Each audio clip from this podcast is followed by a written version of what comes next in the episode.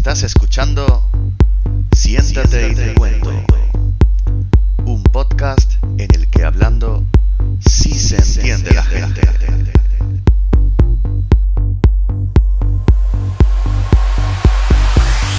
Hola, buenos días, buenas tardes o buenas noches, dependiendo de dónde estés y desde dónde nos estés escuchando. Bienvenidos a Siéntate y te cuento. Lo primero, por supuesto, presentarnos. Mi nombre es Javi Gómez, conmigo está Daniel Villalón. Buenas, Dani, ¿qué, tal? Y Patricia Solís. Buenos días. Buenos días, ¿qué tal? ¿Qué tal? Pues si te parece, Patri, vamos a empezar explicando este proyecto tan interesante que tienes. Cuéntanos, por favor. Bueno, pues el proyecto que tenemos entre manos se llama Agua y es un proyecto que fue aprobado en la convocatoria de innovación social de la Caixa, eh, Diputación de Málaga y la Noria. Eh, es un proyecto que tiene como objetivo facilitar la inserción sociolaboral de personas con diversidad funcional dentro de empresas que ya están en funcionamiento, son empresas que no se han creado únicamente para nosotros. Y bueno, pues a raíz de este proyecto, pues hemos decidido crear un podcast donde poder contar un poco nuestra experiencia y obviamente a vosotros que cualquier excusa es buena, pues uniros. Totalmente. Sí, para nosotros, de luego, darnos un micro, darnos también la oportunidad de poder. Que no, nosotros, bueno, para la gente que nos está escuchando, ¿vale? Eh, somos dos personas, Patti yo imagino que también, ¿vale? Porque la hemos conocido a raíz de este proyecto, pero somos dos personas que no paramos de rajar. ¿vale? O sea, quiero que lo sepáis, entonces nos viene muy bien tener un medio en el que poder, pues, debatir, pues, pues ciertos temas. Eh, Patrick, cuéntanos... Y, de ahí el título del podcast. De ahí el título, siéntate y te cuento. Y te cuento. Que te va a enterar. bueno, Patrick, cuéntanos un poquito qué es lo que pretende, o qué es lo que pretendemos realmente eh, llegar a transmitir con este podcast. Bueno, pues Dani, la verdad, cuando empezamos a hablar de, este podcast, me acuerdo que a principios de verano empezamos a hablar y, la cosa era como, qué injusticia, que me remueve, hay cosas que me remueven, hay cosas que no me puedo callar, hay cosas que no tolero y que al final nos lo contamos entre tres o cuatro y se queda aquí y no pasa más, no, no hay ninguna acción además de soltar todo lo que tenemos, todo el veneno que tenemos dentro. Entonces es un poco canalizar e intentar llegar al espectador y, al oyente que, que, realmente sienta, mm, comparta con nosotros su opinión y, y, y al final nos sirva un poco también de, de desahogo. Yo antes de nada le quiero plantear a nuestros espectadores, a nuestros followers o como queráis llamarlos, ¿vale? Nuestros sentaditos. quiero plantearles una pregunta, ¿vale? ¿Cuántas veces vosotros por la calle, en vuestra vida cotidiana, ¿vale? Porque básicamente de esto va a ir el podcast, ¿vale? ¿Cuántas veces en, en la calle vosotros o en vuestra vida cotidiana habéis visto algo, ¿vale? Algo que, habéis considerado que no está bien? algo con respecto a una persona, con respecto a un colectivo, con respecto a una raza, con respecto a una creencia religiosa, ¿vale? ¿Cuántas veces habéis visto esto? Y la segunda pregunta que os va a sacar un poquito de, la zona de confort es ¿cuántas veces habéis actuado? ¿Vale? O sea, quiero decir, de, eso se trata este podcast, de actuar, ¿vale? De visibilizar un poco eh, lo que realmente pasa y, y no se está viendo, ¿vale? Tenemos redes sociales. Si te gusta lo que hacemos, danos un like en facebook.com barra siéntate y te cuento punto podcast o mándanos un email a siéntate y te cuento punto podcast arroba gmail.com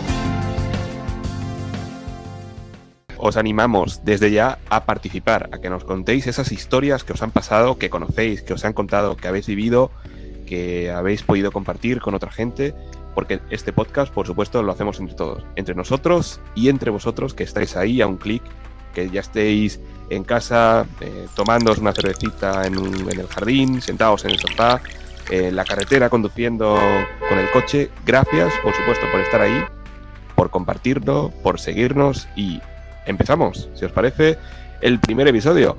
Yo voy a lanzar una pregunta, te la voy a lanzar a ti, Dani, primero. Eh, si, hace dos meses yo te digo, Dani, ¿qué es el TEA? ¿Tú, qué, es una TEA?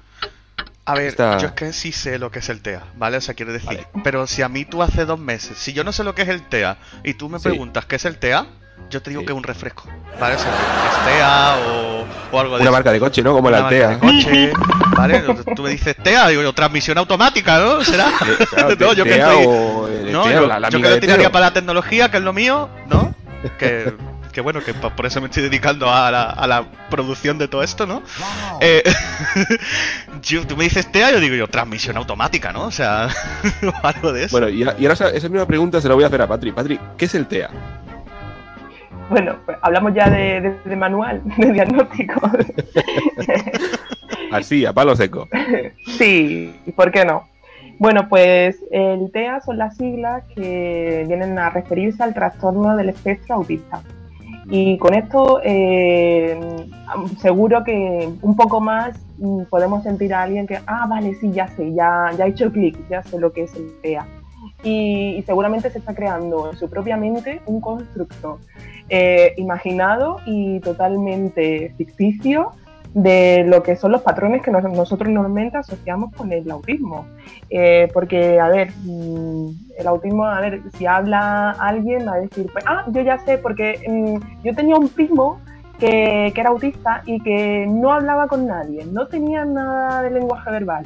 Y seguro que si le pregunto a otra persona me va a decir, pues yo tengo otro primo que también es autista y que, oye, resulta que es totalmente independiente, que sí que habla, que tiene una vida normal, que, está trabajando, pero tiene diagnosticado TEA, un tipo de TEA. Entonces, va a depender un poco de el, con qué persona hayamos estado relacionadas para crearnos un- una imagen u otra. Realmente, el trastorno del espectro autista se dice espectro porque es justo eso, es un espectro. Eh, yo lo sé porque sé lo que es el espectro en telecomunicaciones, ¿vale? O sea, el espectro en Claro. telecomunicaciones es cuando tú mandas una onda y lo que genera alrededor, que no sabes para qué lado va a tirar, es el espectro, ¿vale? Exacto, eso. No es el espectro que vemos en las películas que te persigue por la noche, ¿vale? Eso es No, no. diferente. O el, el Spectrum Es el fantasma. Ni el Spectrum Pero- 128. Bueno, Exacto. Pero realmente es, es eso, es algo que puede estar en un punto o en otro y puede variar de una persona a otra.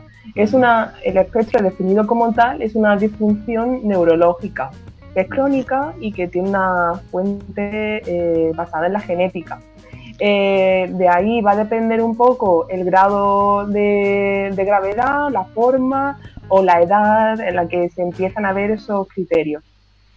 Eh, entonces va a depender un poco de cada persona lo que vamos a poder ver y lo que vamos a poder identificar como TEA. Y desde luego, eh, dependiendo de la persona, se le va a poder detectar o se le detectará una edad diferente y supongo que también dependiendo de la persona o a cada persona le corresponderá una terapia específica diferente, ¿no? que no para todas Claro. las personas le podemos aplicar la misma terapia, supongo.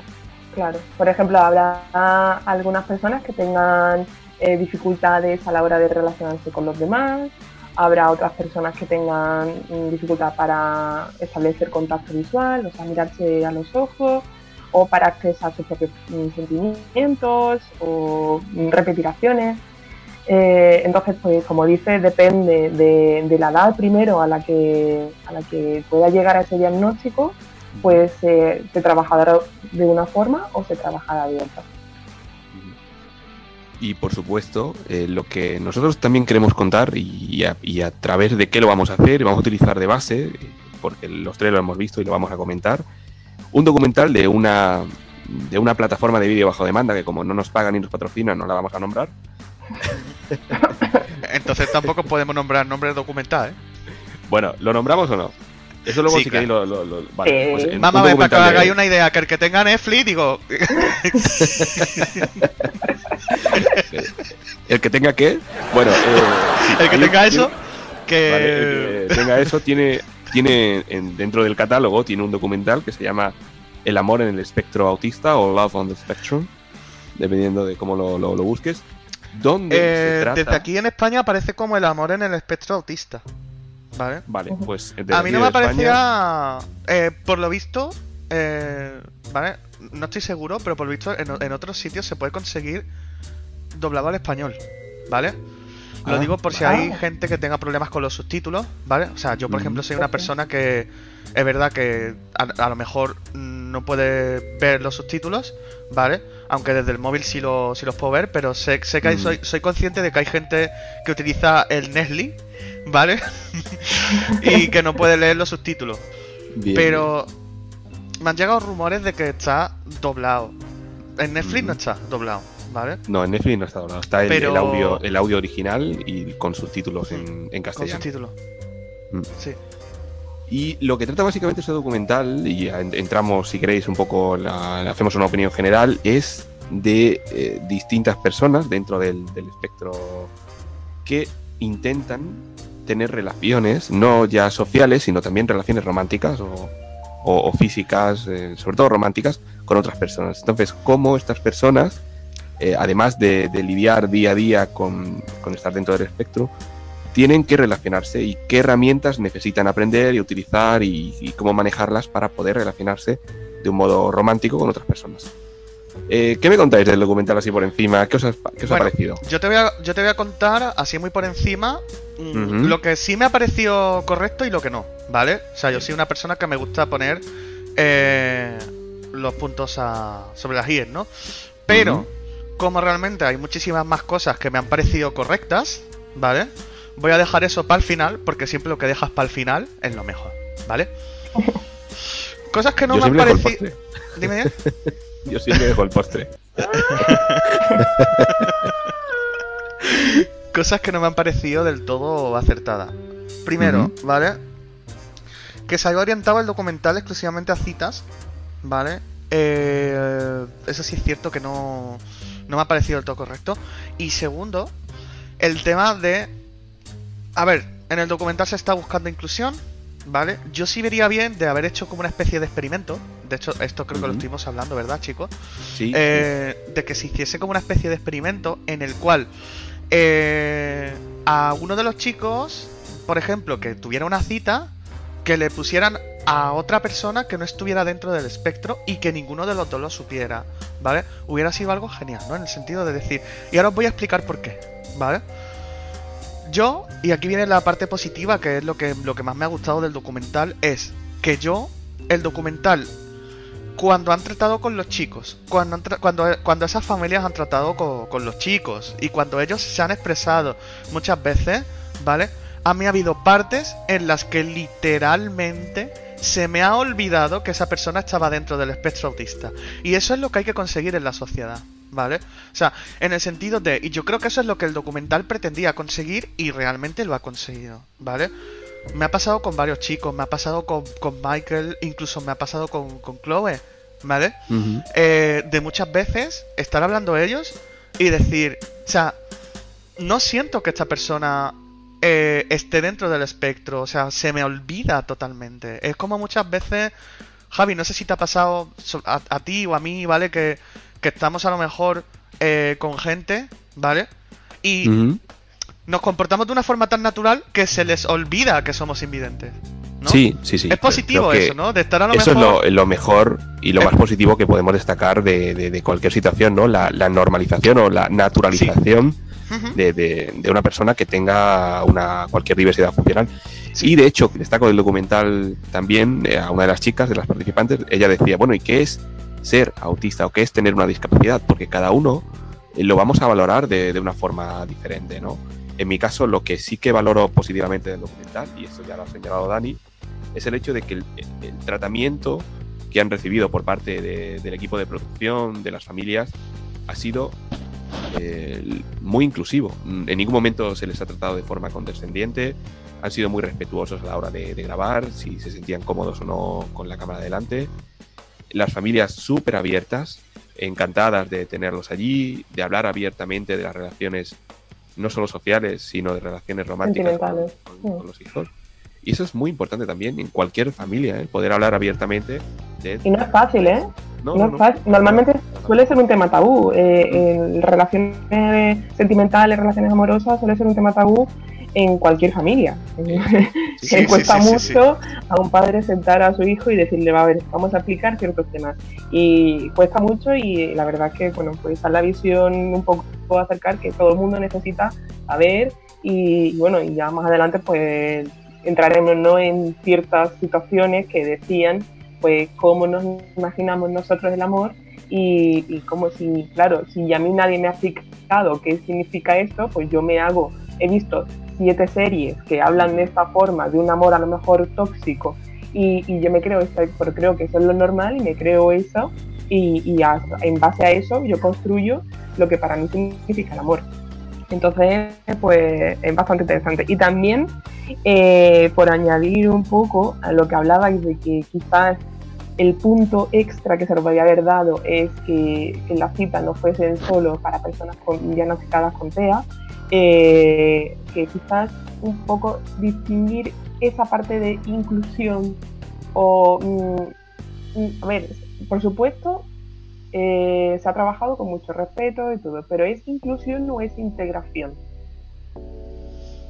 ¿Cuál es la diferencia? Hay una fina diferencia entre uno y otro, entonces mm, ahí hay que ver un poco, ¿realmente es una integración o es una inclusión?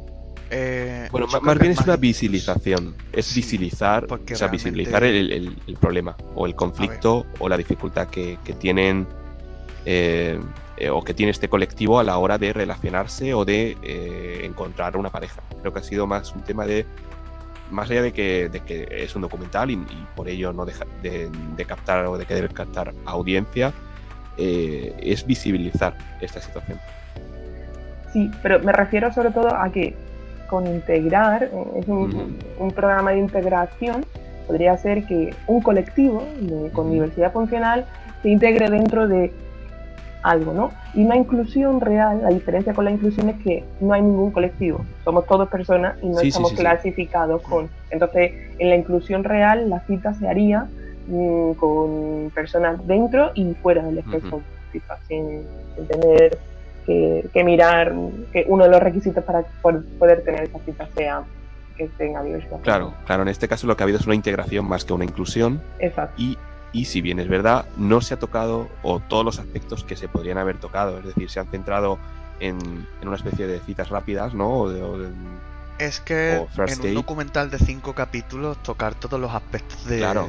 Es muy difícil, ¿eh? Sí, es muy difícil. O sea, Otra cosa es que se haga pues una serie entera con varias temporadas. Vale. Claro, claro. Que igual lo, lo, lo, lo quieren hacer, lo quieren preparar. He visto yo por ahí. O sea, en las búsquedas de Google relacionadas pone Love on the Spectrum temporada 2. Eso quiere decir que algo se ha hablado. Vale. Vale.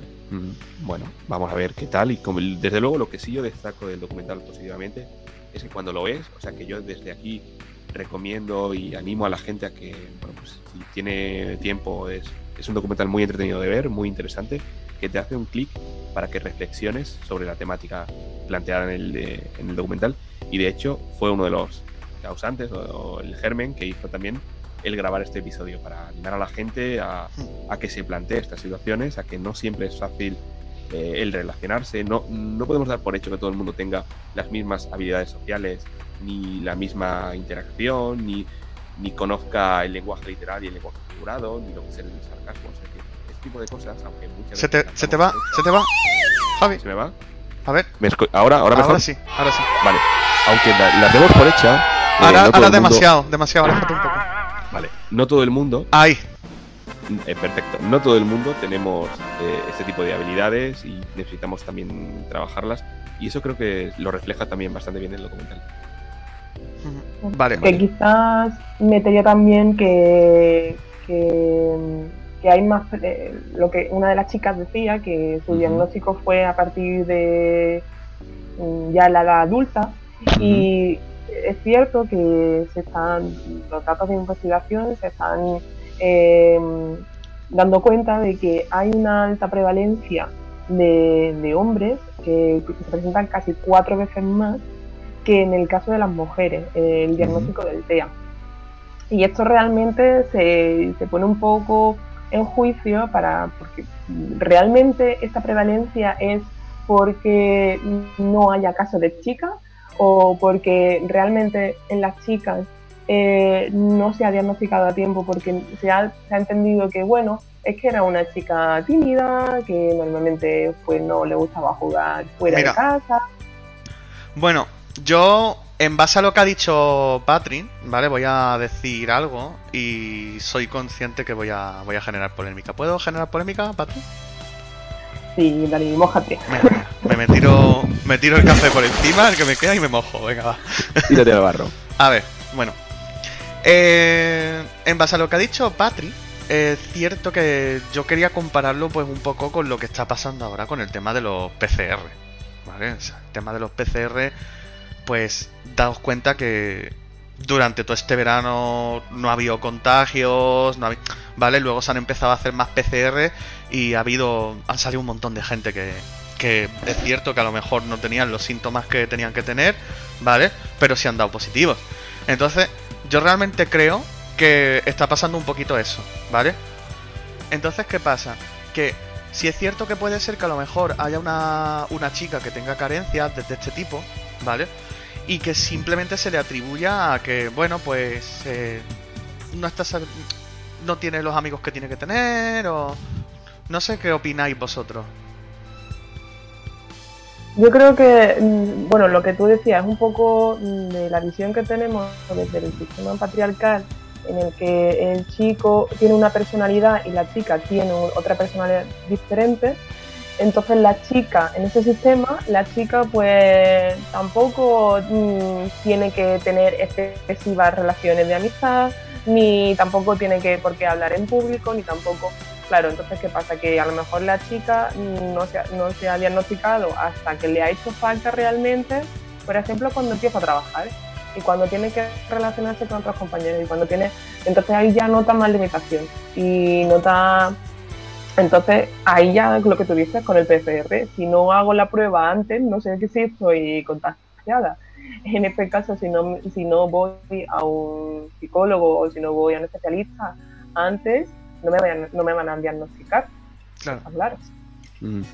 Lo que pasa es que aquí, aquí estaríamos abriendo, eh, además son temas muy, muy interesantes que podemos tocar aquí, incluso en otros episodios futuros. Yo lo voy a anotar. ejemplo, Sí, sí, anótalos, anótalos. Voy a anotar, dan- queridos espectadores, porque esto nos va a dar tela para más episodios. ¿Vale? Escucha, taca, taca, taca, taca. A ver, no, ahora vais a Mete, verlo mete rápido. la, mete la máquina, mete la máquina, A ver. porque aquí hay dos, dos temas muy interesantes. Uno, la cuestión de la, del margen de libertad o del margen de maniobra que puede tener en este caso una, una chica en una sociedad heteropatriarcal. Y otro es el hecho de ir al psicólogo, porque aquí hay, hay- otro tema, chicos. Eh, También. uno cuando se rompe una pierna puede ir perfectamente al traumatólogo, lo van a, lo van a ver, al especialista de huesos, y lo comenta con total natural- naturalidad, ¿no? He ido al, al traumatólogo, me ha puesto dos clavos, una escayola y mm, tres semanas de reposo, ¿no? Sin embargo, nos cuesta mucho reconocer que hemos ido al psicólogo. O incluso que tenemos que ir al psicólogo para tratar. ¿Os puedo contar una experiencia personal rapidita? Venga, Rapidita, ¿eh? Rapidita. rapidita. No, no. ¿Vale? Pero a lo mejor si hubiera ido en ese momento al psicólogo, me hubiera dado herramientas para que esa crisis emocional hubiera sido más amena. ¿Vale? Entonces, yo realmente considero que la psicología es necesaria. Que, que el psicólogo no está para que tú le pagues y te escuche y adiós. El psicólogo sí te da herramientas, ¿vale? Y de verdad que hoy en día hay un montón de gente, más de, la que, de las que nos creemos, que tienen problemas psicológicos que los dejan pasar simplemente porque ellos mismos se prejuzgan a ellos mismos y piensan que es una tontería y luego no lo es tanto. Sí, sí, no, estoy totalmente de acuerdo. Por eso creo que es un tema muy interesante de tocar y creo que deberíamos a ver qué opina la gente, ¿no? En redes sociales, qué opina la gente Sí. en, en el correo electrónico, que nos cuenten, que nos comenten si quieren compartir alguna historia, por supuesto, y si queréis que en otro episodio toquemos este tema, por supuesto. Yo creo que de todas formas lo vamos a tocar, ¿eh? O sea, No, no, de todas la- formas, nos digáis Lo lo que nos digáis, lo vamos lo a vamos a Nos digáis lo que nos digáis y lo vamos a tocar. Porque es muy interesante. Otro tema que, que me pareció muy interesante, que se tocó muy por encima en el documental y que también sería muy interesante que demos nuestra opinión al respecto, es el hecho de que las terapias, y según comentaban varios, no solo la especialista en relaciones, sino varios de los eh, participantes, las terapias se suelen trabajar más en niños que en adultos. Eh, ¿qué, ¿Qué opináis al respecto? ¿Se deberían trabajar también en, en adultos las Yo relaciones sí. humanas, el A trato ver, con yo creo que relaciones? realmente primero, el, el hacer una distinción tan fuerte entre un niño y un adulto a nivel emocional, a mí nunca me ha parecido del todo correcto. ¿Vale? O sea, llega un momento en el que dice, chaval, has cumplido 18 años, eh, búscate la vida. ¿Vale? O sea, sí, sí, sí, sí. A mí eso no me parece, no me parece correcto. ¿Vale? Entonces, no me parece correcto que, que- que se diga en plan de, esta persona acaba de cumplir los 18 años, ala, ya, ya, ya- ya has hecho la mili, ¿sabes? Total. También a nivel de, de atención, por ejemplo, eh, lo, que, lo que hablamos de atención temprana se, se trabaja desde 0 a 6 años. Imaginaros, a los Mm. 6 años ya no hay atención. Ya no, bueno, se supone que no es temprana, que ya se ha pasado el tiempo de lo que- la tempranía y, y ya pues tienes que buscarte eh, en el propio colegio más apoyo educativo o en terapias eh, externas. Javi, Pero- dentro de nuestro colectivo, perdona que te interrumpa, ¿vale?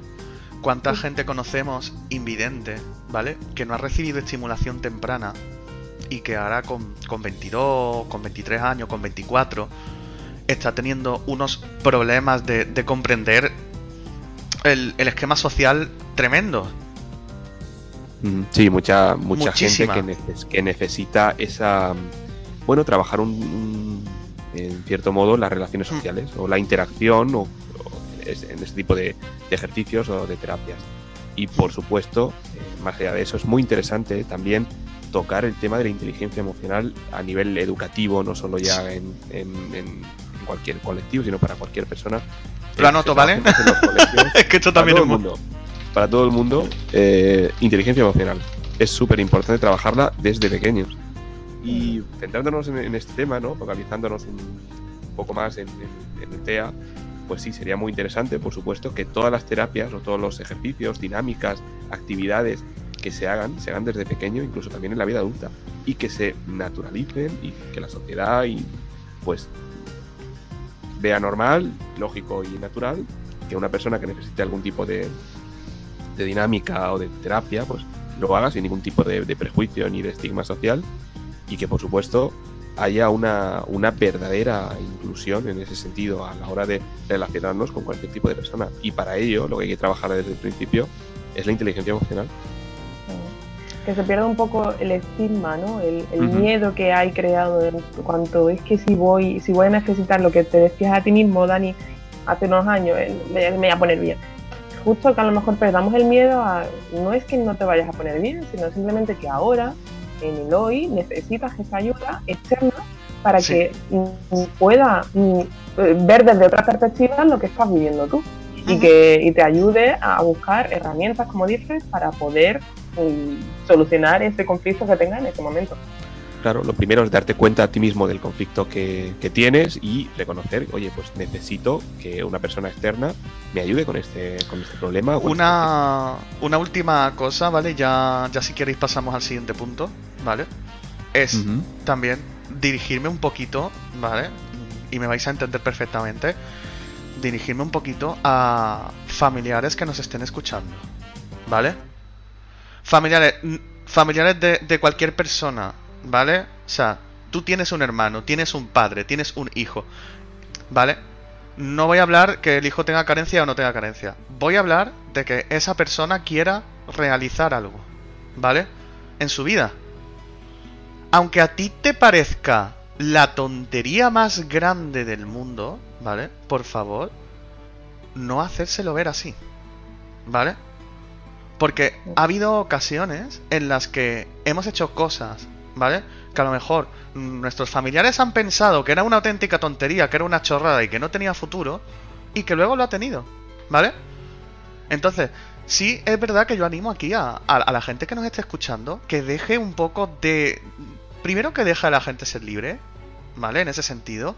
Y en segundo lugar, que nunca intentes imponer un camino a, a una persona, ¿vale? Porque cuando Mark Zuckerberg creó Facebook, ¿vale? Hubo solamente unas pocas personas que le dijeron que, es- que, que, que vayan a seguir para adelante. Todos los demás se rieron de él.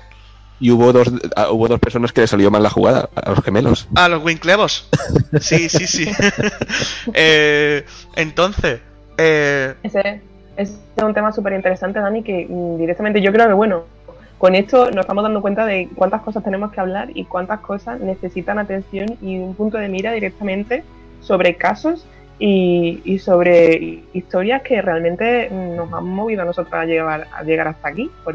yo, lo sintetizaría en dos palabras, y disculpa que te, que te haya interrumpido, sobre protección familiar. Es un tema que deberíamos tratar también en otro episodio posiblemente. Vale, todo, todo se está apuntando, ¿eh? y esto va a quedar grabado, ¿vale? O sea, que la gente vea que estamos apuntando cosas. Por supuesto, desde aquí también os decimos que si nos queréis escribir, nos queréis comentar, nos queréis eh, mandar vuestra opinión, vuestro feedback, eh, redes sociales, correo electrónico, ya sabéis, estamos abiertos a sugerencias, aunque luego nosotros luego hagamos lo que queramos. Sí. Al igual que es interesante, por ejemplo, que hemos empezado a, definir y lo hemos puesto muy bien aquí, cogiendo criterios para, poder diagnosticar qué es el TEA, ¿no? Que según el, el DSM-4, el DSM-5, el DSM-6, lo que sea, que son los, pues, es, donde podemos consultar los criterios para que una persona se pueda diagnosticar o no con, con, autismo. Y, y, hemos diagnosticado, hemos perfilado súper bien lo que es el autismo, pero y qué es el amor. Siguiente punto, el amor. Entonces, a ver, ¿a qué veníamos aquí? Veníamos a hablar de. No venimos a ligar, ¿eh? Básicamente, yo venía, a hablar de mi, yo, venía a hablar de mi libro. También aquí a hablar de primera parte, ¿verdad? sí. Ay, Dios mío. Bueno, el amor. Yo creo que sería también un poquito, ¿no? De, de ver eh, cómo nosotros tres vivimos el amor, ¿no? Sería interesante hablar de eso. Para mí, yo creo que, como decía, mm, el, autismo sí que está clasificado y sí que tiene un diagnóstico, o sea, se, diagnostica de una forma, tienes que cumplir esto y así tú tienes esto. Y, pero el amor, realmente, cuando hablamos de sentimientos, podemos clasificar esos sentimientos y unificarlos de alguna forma para que podamos hacer una definición.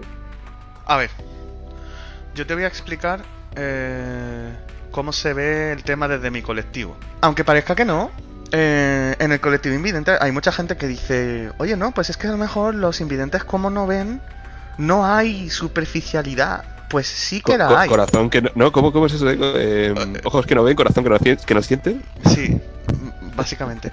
Pero sí hay superficialidad, ¿vale? O sea, y os explico cómo funciona el tema. Eh, mm. Yo conozco invidentes, ¿vale? Que eh, cuando van a una discoteca le piden a un amigo que le describa cómo es esa chavala para ver si se acerca o no se acerca a ella. Digo, pues vamos a ver.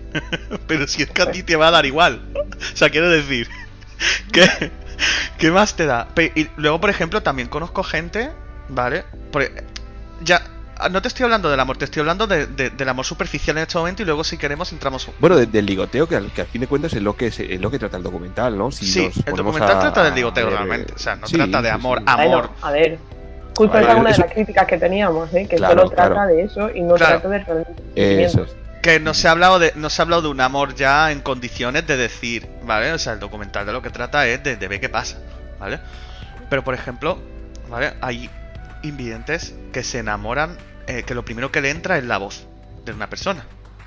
¿Vale? O sea, le entra la voz de una persona y tal, y, y dependiendo de si la voz le resulta agradable o no le resulta agradable, eh, sigue intentando con esa persona o no. ¿Vale? O sea, eso sí es verdad que lo, que lo he notado yo. Ahora, a mí este personalmente... si, si, hay gente, si hay gente, ahora lo continúa si quieres, si hay gente que que esté escuchando este, este podcast y nos esté escuchando a nosotros, quizá se están enamorando de nosotros. En este Por supuesto, yo eso no tengo ninguna duda. había, antes había un, había un dicho radiofónico que decía, si la voz te enamora no te pases por la emisora. si la voz si la voz te enamora no te pases por la emisora. A saber cómo sería esa gente, tú. Eh, lo que estaba diciendo, ¿vale? Yo personalmente, ¿cómo vivo la labor? Pues, a ver, yo es verdad que al principio sí era también muy, muy superficial, ¿vale? Pero, yo creo que hay etapas, ¿no? Vale, o sea, tú tienes 17 y 18 años y lo que buscas es lo que buscas, el, el maniculiteteo. Eh, Patrin, que en tu caso, ¿qué quieres comentar? ¿Te gustaría aportar algo? Bueno, yo, yo desde el aspecto más mm, técnico, igual que antes, eh, bueno, yo me voy directamente a, que al complejo sistema neuronal que tiene que hacer eh, una persona cuando, cuando se está enamorando, ¿no? Eh, porque bueno, existen muchísimos tipos de amor y no vamos a entrar en, especificar cada tipo de amor, simplemente el amor en general, que puede ser tanto de amistad como, como de relación sentimental con, con alguien o, o, de hermandad familiar, lo que sea. Eh, pero, ¿qué tiene que pasar dentro de nuestro cerebro para que entendamos que sentimos amor hacia mi madre o mi padre, pero no hacia mi vecino, o no tengo el mismo tipo de amor. Entonces, para mí lo más complicado es entender. Recuerdo un niño que eh, me decía, que tenía pues cuatro años o así, y me decía justo eso, que no sabía cómo localizar eh, el amor, porque cuando está enfadado sí que localiza el enfado, porque su expresión eh, facial cambia, su cuerpo se pone más tenso, su... pero el amor, ¿será verdad eso de que tenemos eh, mariposas en el estómago y empezamos a sentir dolores? ¿O cómo se manifiesta el amor? Porque hacer entender ese sentimiento a un niño que quizás tenga más dificultad para entender esas emociones o esas emociones reflejadas en los demás, mm, es muy complicado. Claro, pero yo creo que también tiene que ver un poco porque el niño está a lo mejor en una etapa emocional en la que todavía no puede comprender eso, ¿no? Quiero decir... o, no tiene las herramientas. O no tiene las herramientas, ¿vale? Porque no vamos a limitar al niño, ¿no? A decir, no puedes comprenderlo, eres chico, ¿no? Pero a lo mejor el, el, cerebro en ese momento está en una fase en la que todavía no percibe eso, ¿vale? O sea, en el sentido de decir... diferenciar eh, sí que saben diferenciar emociones básicas. Eh, entonces, dentro de esas emociones básicas eh, está la felicidad, que entiendes que estás contento porque te sientes bien. Entonces, diferenciar el amor, quizás, no sé, eh, a mí me, cuestiona, ¿no?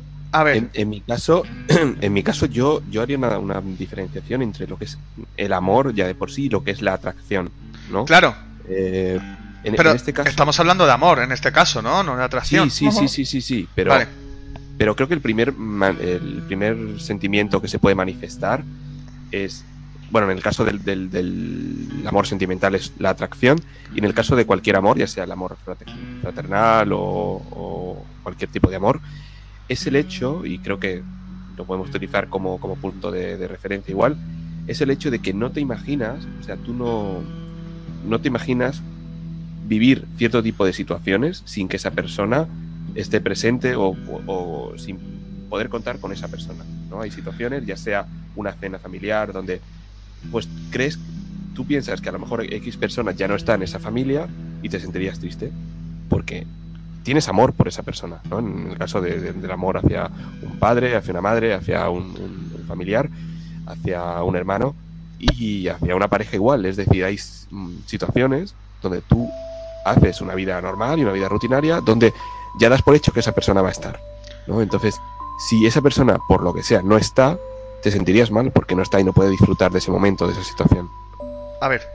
luego, si, hablamos de las mariposas en el estómago, que lo, lo comentabas antes, eh, Patri, creo que, ahí entra la atracción. Eso es el tema ya de, atracción, ya sea eh, la belleza, es decir, ya te entre por la vista, te entre por el olor o por la voz, como comentaba anteriormente Dani tiene que haber un clic, tiene que haber una, conexión en tu cerebro que se activa y haces, uh, Veamos. esto me ha, me ha, eh, me ha tocado, me ha calado. Creo, ¿vale? Que aquí eh, el sistema social, tal y como está montado, también juega un papel muy importante, ¿vale? Hago una comparación, ¿vale? Porque nosotros podemos sentir amor y afinidad, a lo mejor por, por nuestro padre o por nuestro hermano o por lo que sea y no por el vecino, ¿vale?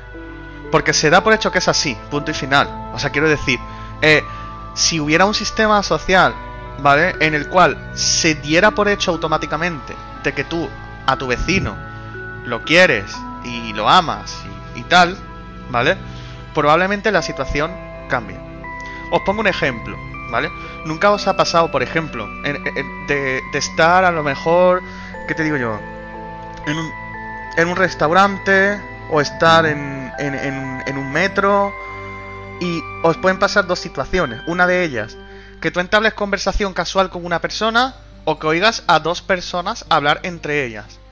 Nunca os ha venido el pensamiento a la cabeza de decir, joder, quiero seguir conociendo a esta persona, ¿vale? O sea, quiero, eh, me gustaría hablar con, con esta persona. Y ya no hablo de, no hablo de enamoramiento, hablo de, hablo de, de empezar a entablar una, una, una amistad con esa persona, que también es otra forma de amor, ¿vale?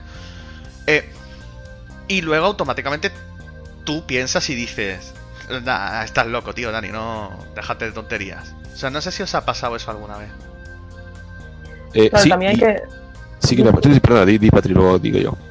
que también justo ahí hay que distinguir cuándo estás sintiendo esa amistad, o sea, porque es una relación y, y esa- el sentimiento ahí, si nos vamos a lo más básico, eh, es también amor. Lo que pasa es que, ¿cuál es la diferencia entre una relación eh, de amistad y una relación sentimental? Sí, pero que a lo que voy es, independientemente de, de esa diferencia, a lo que voy es que realmente el sistema, ¿vale? Te incita a que tú no te acerques a esa persona, porque no es correcto, ¿vale? O sea, tú imagínate que dos personas están hablando, que tú no las conoces de nada, ¿vale? Sí. y que tú te acercas y dices, Buah, tío, me ha encantado lo que habéis dicho. Estoy, estaría encantadísimo de conoceros. O sea, la Bueno, puedes liar que- muy parda, ¿vale? O Sí, sea, quiero pero, decir. pero ese, porque ese creo que no es el procedimiento hab- habitual y, Claro. y también y también depende de, de en qué momento, en qué contexto, en qué circunstancias y, y cómo procedas, ¿no? Hay gente que a lo mejor se queda con las ganas y hay gente que, que está al lado y dice, oye, perdonad, eh, yo por ejemplo, yo, yo entraría en, en juego Nah, yo sí lo he hecho, ¿eh? Yo, por ejemplo, he estado en autobús y escuchaba a gente que, que. Vale, y a lo mejor amigos míos me han dicho, ¿pero qué hace hablándole? Digo, pues ya tengo un amigo más, coño, me ha dado su WhatsApp, ¿sabes? O sea, yo qué sé. Yo, yo, yo lanzo, lanzo aquí una pregunta por si, por si nuestros oyentes la, quieren compartir esta historia. Conversaciones random, conversaciones al azar, que hayan escuchado en el metro, en el bus, en, en el coche, historias que han vivido en un taxi, que nos quieran contar que han dicho, madre mía, qué locura de historia. Aunque no hayáis intervenido en la historia, por favor, contadnos ese tipo de historias que hayáis vivido en taxi, en BlaBlaCar, en haciendo autostop, eh, donde queráis, por favor. Queremos esas historias. Queremos esas historias. Contádnoslas, por favor. un ataque.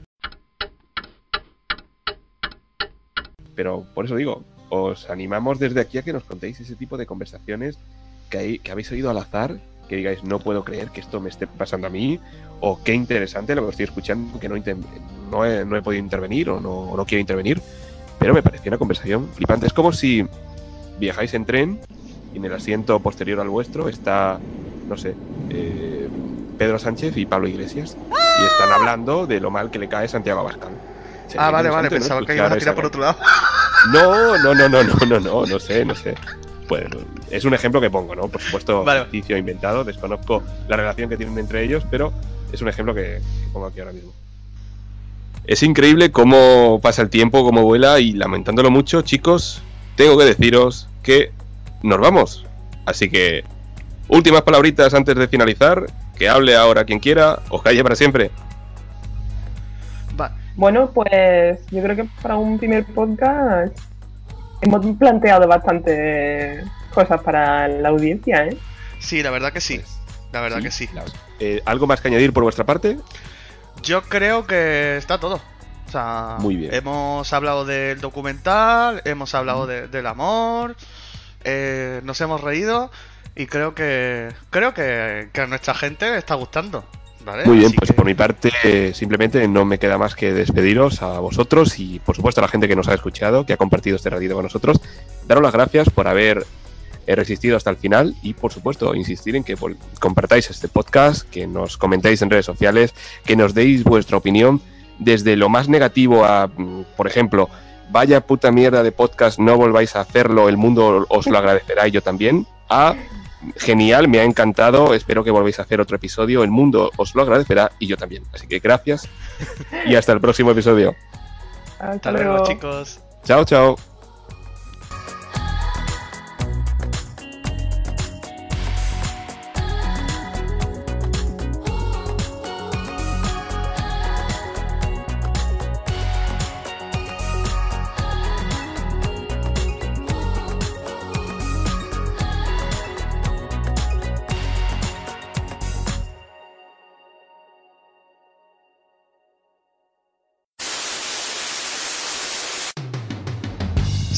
Gusta lo que hacemos, danos un like en facebook.com barra siéntate y te cuento podcast. O mándanos un email a siéntate y te cuento punto podcast